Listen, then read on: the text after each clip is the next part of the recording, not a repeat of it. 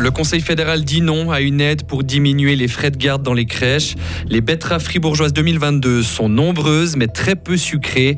Et puis déception pour Lara Berami qui rentre bredouille sans aucune médaille des championnats du monde de ski alpin. Le ciel s'annonce nuageux, température douce de 10 à 13 degrés. Voici le journal de Mehdi Piquant. Bonsoir Mehdi. Bonsoir à toutes et à tous. Le Conseil fédéral ne veut pas réduire de 20% les frais de garde pour les parents. Le gouvernement balaye la proposition faite par une commission du Conseil national. Il estime que la mesure coûterait plus de 700 millions chaque année. C'est beaucoup trop cher selon lui. Déception du côté des porteurs du projet qui estiment que cette mesure permettrait à beaucoup de femmes de revenir sur le marché du travail. Écoutez le conseiller national verne-châtelois Fabien Fiva cet aspect-là n'est pas du tout pris en compte, même si c'est difficile de calculer le rendement économique d'une mesure comme celle de baisser les frais de garde, reste qu'il est clair que normalement ça devrait augmenter euh, la capacité des hommes et des femmes à travailler en ayant des enfants.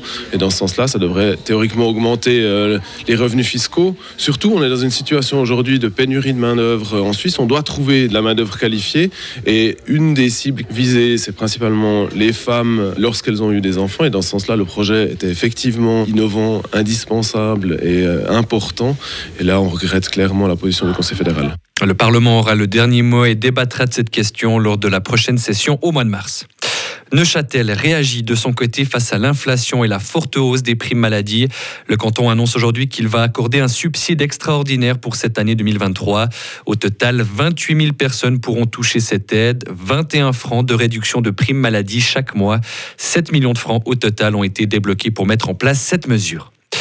À Lucerne maintenant, la population attendait apparemment impatiemment le lancement du carnaval. La manifestation a débuté tôt ce matin à 5 h en vieille ville.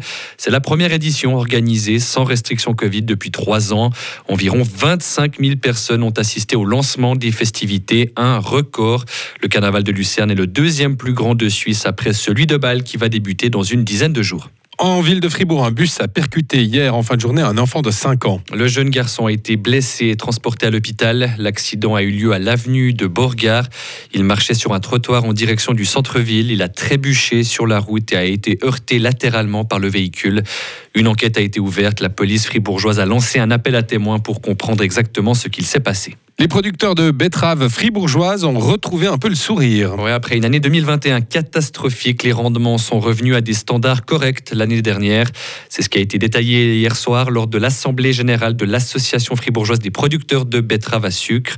Du côté de la teneur en sucre des betteraves 2022, elle est médiocre. Les précisions de Frédéric Barman qui cultive des betteraves à Estavayer-le-Lac. Alors la teneur en sucre moyenne euh, cette année était de 15,6. Euh, on va dire c'est pas exceptionnel, mais comparé à 2021 où elle était, elle était plus basse, elle tournait autour des 14,8. C'est clair que c'est quelque chose qui est déjà réjouissant c'est ça parce que si jamais le taux de sucre est en dessous, ça veut dire que vous êtes moins payé pour les betteraves? Voilà, nous avons des déductions à la teneur de sucre et si on est au-delà de 16% de sucre, on a des bonus pour le sucre supplémentaire.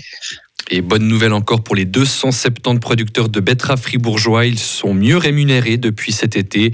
Une hausse des prix de 8 francs par tonne a été conclue après d'intenses négociations. C'est une première en Europe. Un congé menstruel va être mis sur pied en Espagne. Le Parlement a définitivement adopté aujourd'hui une loi qui s'adresse aux femmes qui souffrent de règles douloureuses. L'endométriose, par exemple, sera reconnue comme pathologie et pourra entraîner un arrêt de travail. Cette nouvelle loi votée en Espagne fait aussi partie d'un texte beaucoup plus large qui renforce notamment l'accès à l'avortement dans les hôpitaux publics. Et puis en ski alpin, pas de médaille pour la Suisse aujourd'hui aux mondiaux de Courchevel-Méribel en France. Lara Goudberami a pris la quatrième place du géant et finit donc chocolat. La Tessinoise, tenante du titre de l'épreuve, termine à un peu plus de 3 dixièmes de l'américaine Michaela Schifrin. Elle remporte son premier titre mondial en géant et place demain au géant des messieurs avec forcément le Nidwaldien Marco Odermatt qui sera le grand favori. Retrouvez toute l'info sur frappe et frappe.ch.